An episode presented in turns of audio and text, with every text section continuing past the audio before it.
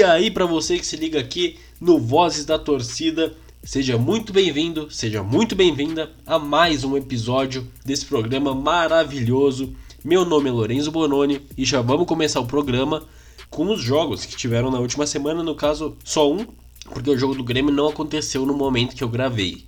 O Internacional goleou o Olímpia por 6 a 1 no jogo válido pela Liberta no último dia 5 de maio. Porém, agora no final de semana, o Internacional tem a missão de reverter a derrota contra o Juventude válido pela semifinal do estadual. A partida vai acontecer nesse sábado, às 7 horas da noite, no estádio Beira Rio.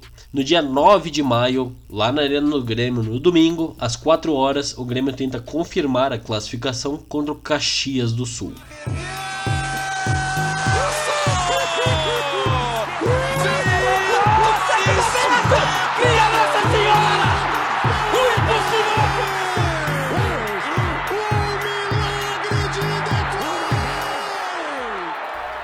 Para começar já a introduzir o tema do episódio de hoje, é muito importante que a pessoa tenha noção que esse vai ser um dos episódios mais sérios e mais tristes em relação aos esportes que eu já trouxe aqui, justamente porque muitas pessoas acabaram sofrendo com esses casos. Então já queria deixar esse aviso antes do episódio. Então é isso. Para começar esse tema que é dos esportes no meio dos protestos políticos do da nossa realidade atual, do nosso mundo atual, a gente tem que falar primeiro sobre Chile em 2019. Foi quando em Santiago os estudantes do ensino médio se mobilizaram em manifestações pacíficas contra as tarifas de metrô que foram impostas pelo governo de Sebastião Pinheira. Acontece infelizmente acontece que muitas pessoas uh, acabaram usando dos protestos para começar a violência, incitar a violência. Então é anunciado o estado de emergência no dia 18 de outubro de 2019 e é instaurado um toque de recolher no dia 19 de outubro. Então é horrível o que chegou às proporções de lá. Horrível para muitas pessoas. No total foram 36 mortos, foi gerada uma crise econômica gigante no país isso no pré-pandemia, e dizem, eh, de acordo com os organizadores dos protestos, que eles só pararam por conta da pandemia do Covid e que em breve devem voltar, acredito eu, principalmente porque o descontentamento com o presidente Sebastião Pinheira ainda é muito grande, ele tem uma taxa de aceitação atual de só 14% no país. Mas onde é que entra o esporte nisso? Onde é que entra o futebol, a seleção, as torcidas nisso? Bom, para começar, a final da Libertadores que seria disputada lá em Santiago, acabou sendo transferida para o estádio Monumental de Lima, no Peru. E essa final, que todos sabem, com dois gols do Gabigol no final, vitória do Flamengo por 2 a 1 contra o River, todos sabem o que aconteceu, mas o que poucos sabem é o que estava acontecendo no Chile na mesma data. Afinal, as torcidas rivais, Garra Blanca, que é a torcida do Colo-Colo, e a Los de Abarro, que é da Universidade de Chile, estavam juntas protestando ajudando os manifestantes, ajudando os feridos e sendo muito fortes em suas opções, em suas opiniões, em seus posicionamentos durante todos uh, ah, esses protestos que aconteceram contra o governo de Sebastião. Além disso, muitos atletas, principalmente da seleção chilena, que se recusaram a jogar as partidas na época.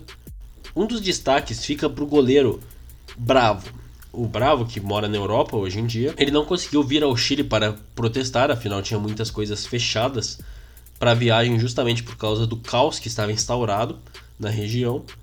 Mas o goleiro sempre foi muito favorável a isso, foi uma das vozes mais ativas na época em ajudar o povo chileno que na época estava até hoje enfrenta muitas dificuldades.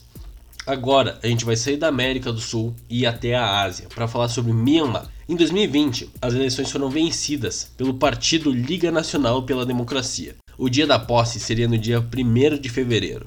Acontece que o partido representado pelos militares do país alegaram uma fraude. Eles decretaram o estado de emergência e prenderam o presidente Win Mint e a conselheira Aung San Suu, ela que é vencedora do Nobel da Paz de 1991. O país, que vivia uma democracia desde 2011 apenas, acabou sofrendo um cerco onde o parlamento e o senado foram fechados nesse dia 1 de fevereiro. No dia, os militares cortaram a internet e sinais de celulares do país, bloquearam entradas de margens da capital, chamada de Naipidal, com as tropas, caminhões e tanques blindados.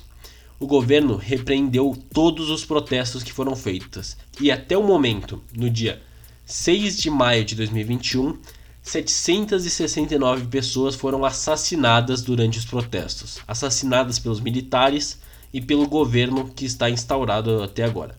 Nenhum dos que foram presos, seja governador, deputado ou qualquer político que era da oposição, foi liberado até agora. E se tem uma expectativa muito grande, expectativa nesse caso, que infelizmente parece vir a acontecer, é que porque os opositores criaram uma força própria, com armamentos, com treinamento, para proteger os manifestantes. Então está sendo muito iminente uma guerra civil. Nisso, chegamos nas Olimpíadas de Tóquio 2022, onde o nadador, também de Myanmar, Win Itat U, ele disse que não vai disputar os Jogos Olímpicos de Tóquio. Ele disse também, afinal ele está morando em Melbourne, então ele tem mais liberdade para se posicionar, mas é muito importante destacar ele já disse que ele provavelmente não vai participar, pois o COI não ajudou ele. O COI não está, não é que isso não esteja apoiando ele, mas o COI, para quem não sabe, é o Comitê Olímpico Internacional. De acordo com o Comitê Olímpico Internacional, ele não pode participar sobre nenhuma bandeira. Então ele provavelmente está fora das Olimpíadas.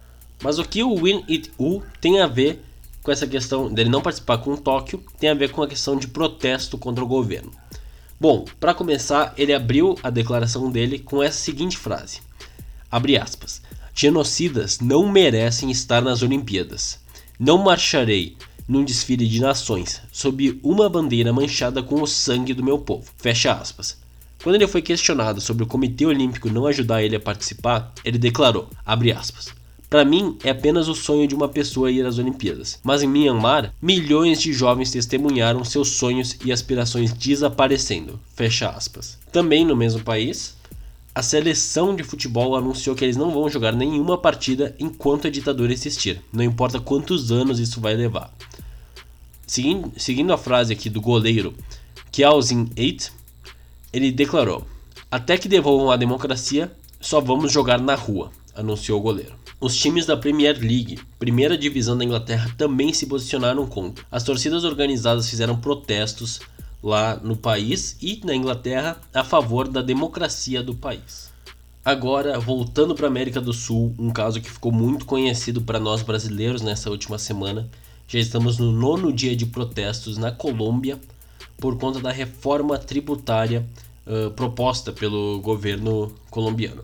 Essa reforma iria piorar muito a situação da população financeiramente falando. O país já encara uma crise e isso provavelmente iria ajudar o Estado em algumas questões, mas iria atrapalhar muito a vida da população.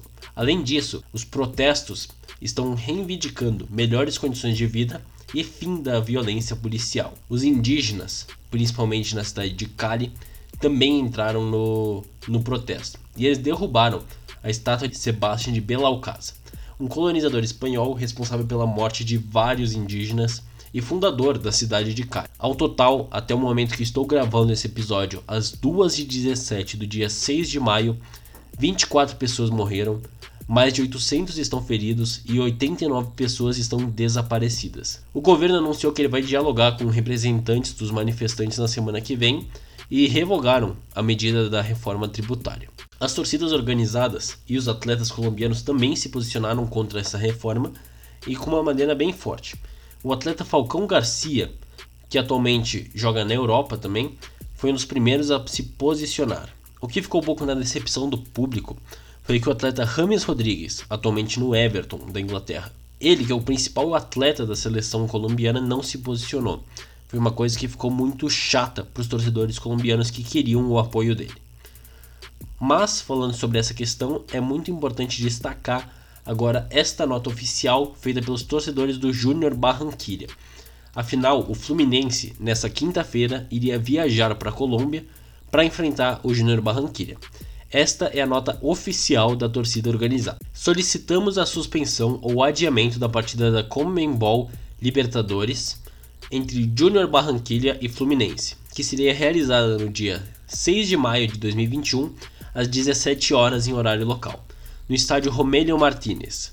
Já que estamos plenamente convencidos de que a situação atual do país não é a melhor e fazemos como um chamado de um protesto diante de um governo criminoso e fascista que, através de forças letais do Estado, está torturando, matando e desaparecendo com milhares de jovens que saem para protestar por seus direitos constitucionais, Se não suspenderem a partida, nós da frente Roji Blanco Sur vamos ser obrigados a não permitir o deslocamento dos ônibus dos jogadores até o estádio, muito menos que se realize a partida por nenhuma circunstância, já que convocaremos a todos os nossos integrantes, aliados, simpatizantes e toda a sociedade que, hoje em dia, luta e resiste dia a dia em cada dia de protestos para que a dita partida não se realize.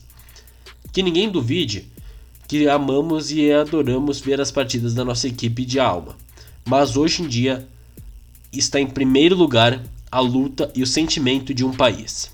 Assim foi finalizada a nota oficial da torcida organizada do Junior Barranquilla. A partida vai ser disputada sim, mas ela foi transferida para Guayaquil, no Equador. Um estádio que tem sido bastante comum, principalmente quando um time é barrado de entrar em outro país, muito com os brasileiros, por conta de Covid, as partidas acontecem direto no, em Guayaquil. E é isso. Muito obrigado por ouvir até aqui. Espero que eu tenha conseguido explicar um pouco da ligação dos atletas, das torcidas e principalmente do público que acompanha o futebol e os outros esportes. A ligação política que tem principalmente aqui na América do Sul, como a gente tem o caso do Chile e da Colômbia. Se você gostou, já sabe, passa seu feedback aí. Bom, e é isso. Muito obrigado por ouvir até aqui. Nos vemos numa próxima semana e tchau! Cielo brigando por levar, Cielo brigando por levar, vamos Cielo, vamos Cielo, vamos Cielo, vamos Cielo!